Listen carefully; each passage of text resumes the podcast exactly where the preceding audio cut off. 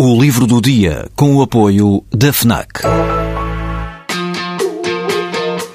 Perdes a tua vez na fila, mas chegas primeiro ao último smartphone do mercado.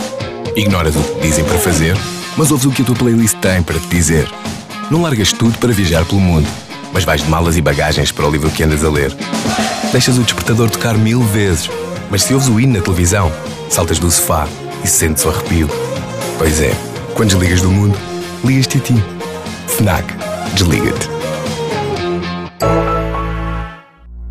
Há uma história dentro da história neste breve romance publicado originalmente em 1988. Há a história da narradora sentada num café da Normandia perto do Havre, acompanhada por um homem com quem teve uma relação, e a história de um casal que essa mulher, narradora, quem sabe se a própria autora, observa e cuja relação vai descobrindo ou inventando em paralelo com o seu próprio caso.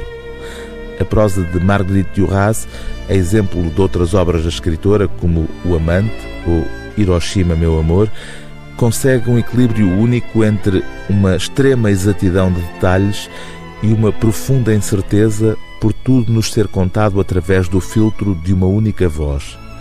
A história imaginada torna-se a cada página mais presente e mais intensa do que a história da mulher que a imagina, numa espécie de delírio que é também uma interrogação sobre a natureza contraditória e desestabilizadora do amor.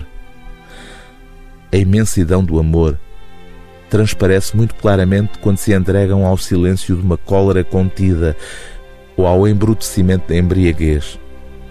Nessa noite há entre eles uma óbvia dificuldade que não consegue perceber-se nem conhecer com exatidão.